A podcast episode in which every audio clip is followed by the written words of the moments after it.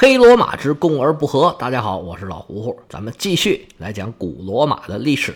上回我们讲了一讲，相对于罗马来说，当时的国际环境就是萨莫奈人和希腊人打仗的一些情况。萨莫奈人攻击塔兰托，塔兰托就回到他们的母国，就是斯巴达，请求援助。斯巴达真不含糊，他们的国王阿西达穆斯三世。带着兵就来到了塔兰托，开始还可以一路打一路赢，结果后来就在战争中身亡。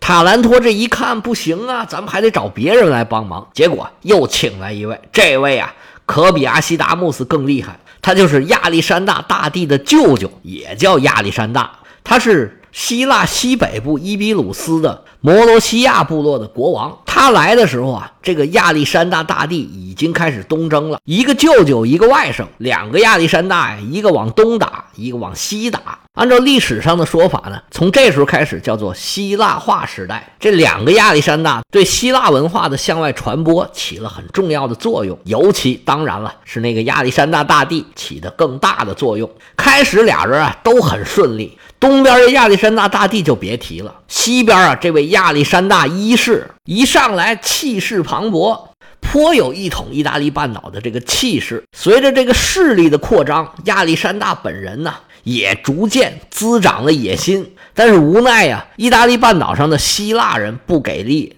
他们不但呢不想去开疆拓土，有更大的发展，反而嫌这个亚历山大一世啊他多事儿。尤其是塔兰托人觉得这个人喧宾夺主，你不过是请来的一个雇佣军，现在反倒想当我们的老大。结果他们的内部呢分歧就越来越大，扩张的势头慢慢就停下来了。直到最后亚历山大战败身死，一切又回到了原点。这十几年的仗呢是白打了，他们是白打了，但是把萨莫奈人可是给牵制住了。他们刚想松一口气儿，回头一看罗马。已经牢牢地占据之前跟萨莫奈人争夺的所有的地方，政治、经济、军事实力啊，都上了一个台阶儿，已经做好了统一意大利半岛的准备了。罗马的内部经过颁布里希尼法，发生了一系列的调整。罗马的最高权力机关其实一直都是公民大会，但是它的内容呢，一直有一些微小的调整。之前权力最大的就是咱们讲过是百人队会，所谓的森都里亚大会。这个时代呢，随着平民权力的增长，还有里希尼法的颁布，跟着发生了一系列的调整。平民大会的权力是逐渐增长，虽然增长的很缓慢，但是步步为营，一步一个脚印儿。这段时间，他们争夺的一个权限呢，就是开战权。这个时候呢，对外开战的权利到底是归元老院，还是归公民大会？这事儿并不是很清晰。双方在这事儿上啊争吵不休。在高卢人入侵的时候啊，咱们曾经讲过，当时高卢人来跟罗马人谈判，让他们把打死高卢人的那个使者给交出来。本来呢，元老老院是不想跟高卢人开战的。这样的话呢，就把人交出去就行了。结果当时一个保民官说：“不行，这个人呢打死了凯尔特人，是为我们罗马人争光，我们要保护英雄，跟高卢人开战。”元老院无可奈何，就跟高卢人开仗了。结果这一下啊，罗马军团大败亏输，罗马城都被人给占了。打这儿以后啊，平民对这个开战权啊把握的就很谨慎，除非元老院不愿意做出开战还是媾和的决定的时候，才会把这个权力啊交给大会。而事实上，这个权力就落到了元老院的手里。到了公元前二百八十七年，罗马通过了一部霍腾西乌斯法，平民的这个区会的决定跟全体公民大会的决定已经是划等号了。这么一来呢，在法律上，平民大会啊就被拉到了至高无上的地位。但是这个时候，实际上他们的影响却在不断的消退。这是什么原因呢？因为随着罗马的面积越来越大，罗马公民大部分已经不在罗马住着了。想要因为什么事儿要召集所有的罗马人一起开会投票啊，这事儿已经是不现实，已经做不到了。而那时候呢，又没有现在这么高新的科技，说到处都设投票站，然后把票数统计上来。那个时候他做不到。那后来呢，这种投票的方式啊，就逐渐沦为了罗马的权贵手里的一种工具。他想要达到自己的目的，他就可以召集他想要投票的这些人过来投票。至于让谁来投票，怎么召集，投什么票，怎么投，这里面操作的空间可就太大了。而且呢，这个投票的结果往往只能反映首都这部分平民的意见，罗马之外的人呢，他们就成了所谓沉默的大多数，他们的想法基本上就被忽略掉了。而最开始的公民大会呢，现在已经躺平了，对政府啊根本就是不管不问，也不怎么开了，只在形式上有这么一个东西，但是基本上就没有人碰它了。而跟随平民权力的增长，带来另外一个后果，就是长官的权力逐渐就被拆分掉了。当然，这也是跟罗马越来越大是有关系的，因为原来呢，罗马就是一个小城邦。他一方面呢不需要这么多行政人员，而且他也养不起这么多人。但是罗马越来越大，事务越来越多，那确实多了很多事儿，没人办这些事儿是不行的。于是呢，原来的权力就越拆越细，官员呢也开始专业化了。以前呢就有俩执政官，什么权力都在他们手上，他们既要管司法，又要管治安，还得管财政，还得管税收。元老院的成员的进入和退出也都归执政官管。后来跟随着这个平民的平权运动，一方面是客观需求，另一方面是贵族故意的。之前咱们曾经讲过，因为平民要当最高长官嘛，贵族就把中间的一些权利给拆出来了。贵族本来想通过这种方法呢，削弱执政官的权利，把这些权利攥在贵族自己手里面。但是后来呢，这些职位也纷纷的向平民开放了。贵族最初设置这些职位的目标就没实现。不过歪打正着，多设立的这些官员呢，他们慢慢的就形成了一个互相制约、互相配合的这么一个体系，满足了罗马日益扩大的这个面积，还有逐渐增多的日常事务的这些需求。原来罗马职位最高的，毫无疑问是执政官，但是这时候啊，已经不是了。现在职位最高的是监察官，他首先是可以管财务，不是管理日常的财务，而是监管财务，就是罗马所有的。收入支出是不是合理，是不是合法？这监察官都可以管。另外呢，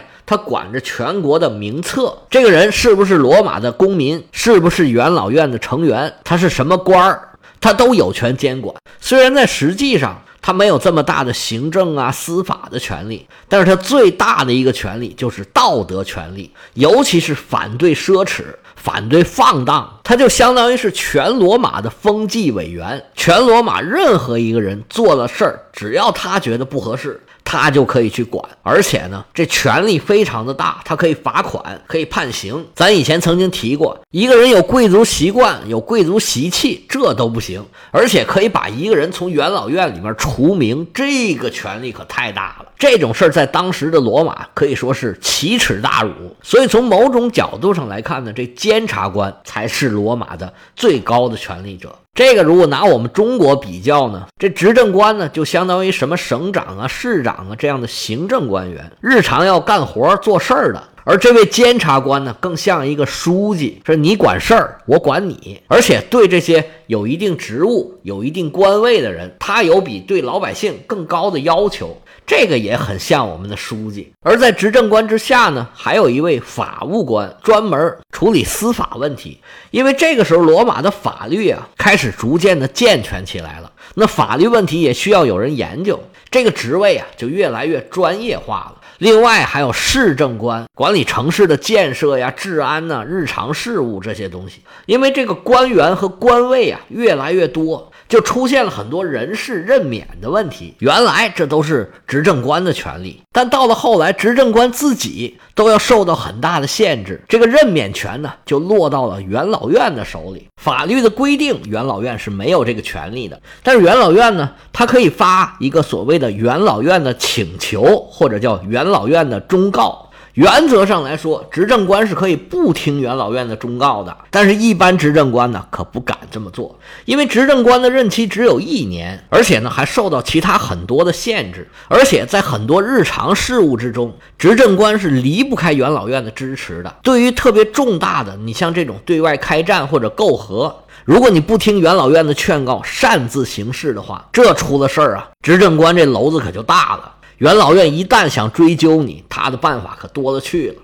因为罗马所有有权有势有资源的人都聚集在元老院里头，原来的这些老贵族自不待言了。平民里的大族也通过自己当个执政官之后，也慢慢都进入了元老院了。罗马对执政官的限制还不止这些，主要一个限制就是限制他的连任。原则上，执政官、监察官、市政官、法务官这种有执政官权限的这些职务啊，是隔十年才能重新再当。后来又规定啊，不能连续两年担任最高级的职务。就像刚才咱们说的这些，你不能先当了执政官，又当市政官，又当法务官。就像普京跟梅德韦杰夫这种二人转，一个当总统，一个当总理，然后回来他又当总统，还不算连任，这不行，这小花招啊，只能自欺欺人。几千年以前就被人给看破了。不过这种规定呢，对于罗马来讲有一个问题，因为罗马的执政官是元帅，是三军司命，他要带兵出去打仗的，那这军事人才可不好找啊。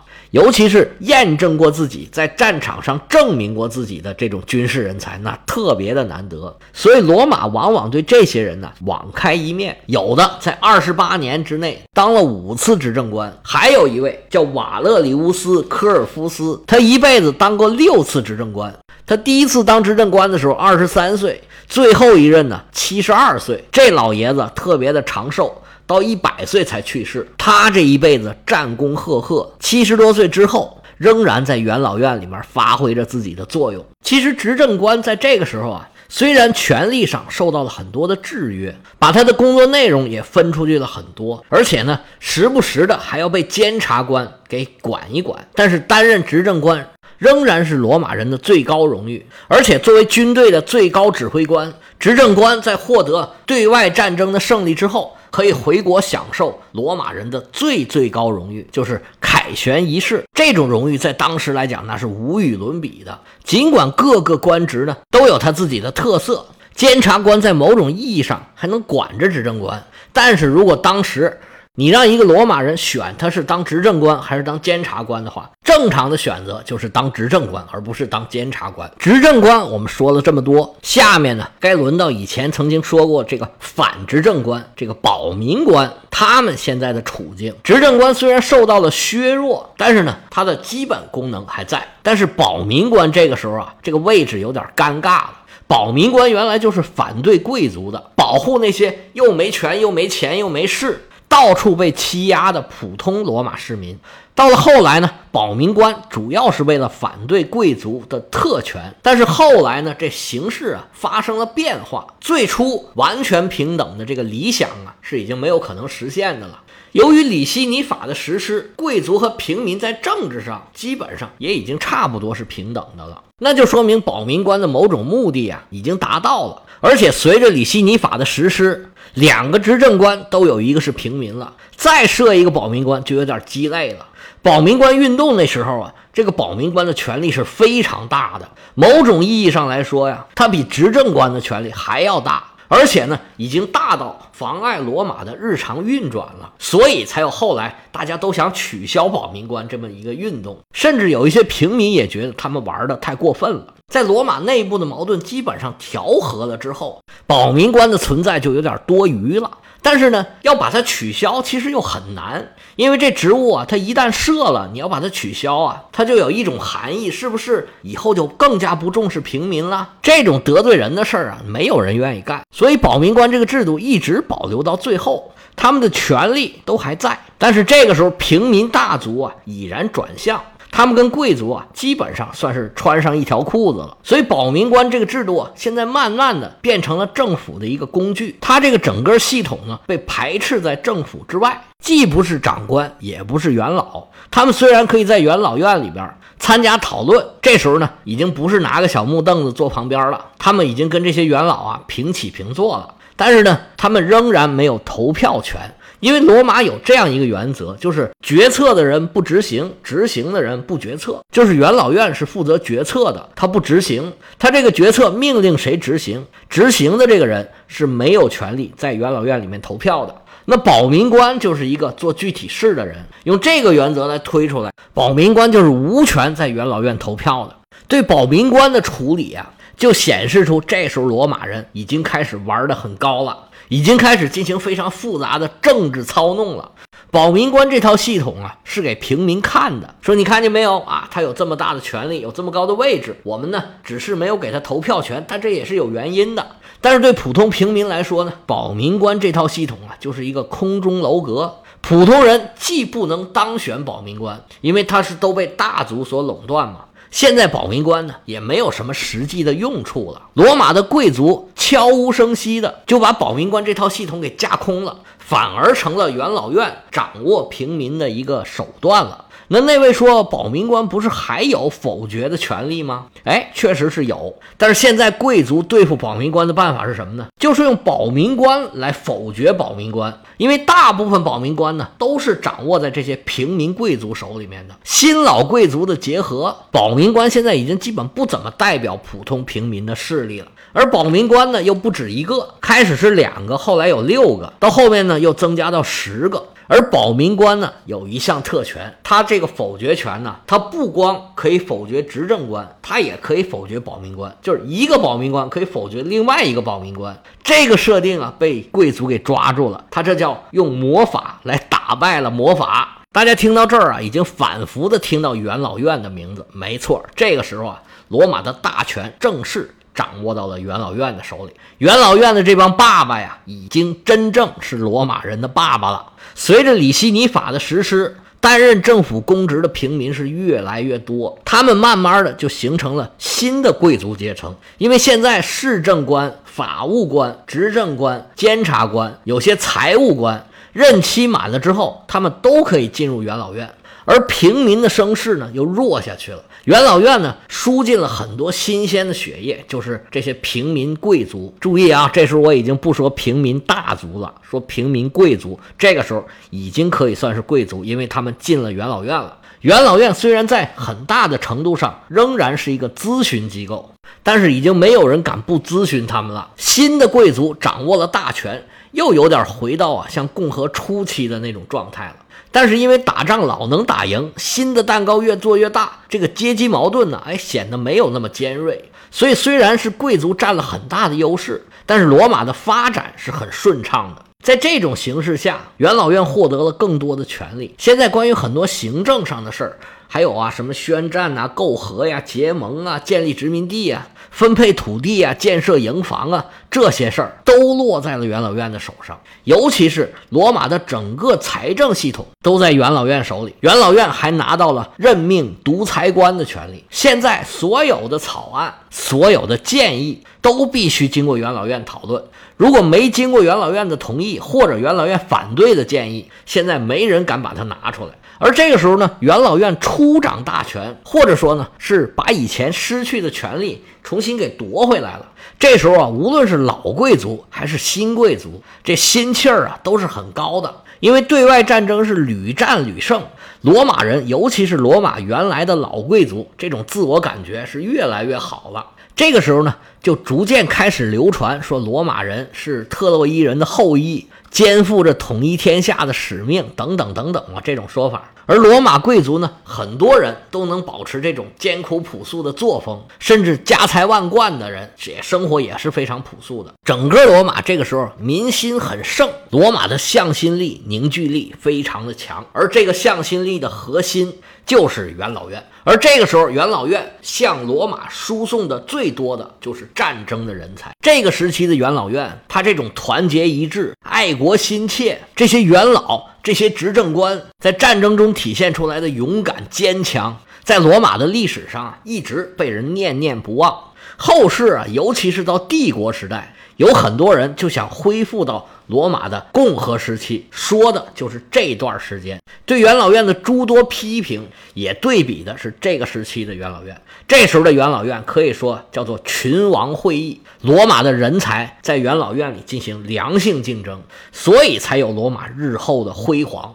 罗马呢，讲到这儿啊，咱们要放一放。从下一回啊，咱们开更。亚历山大的继业者战争，把那边的线头捋好了，咱们再回来讲罗马史。继业者战争的精彩回目，咱们且听下回。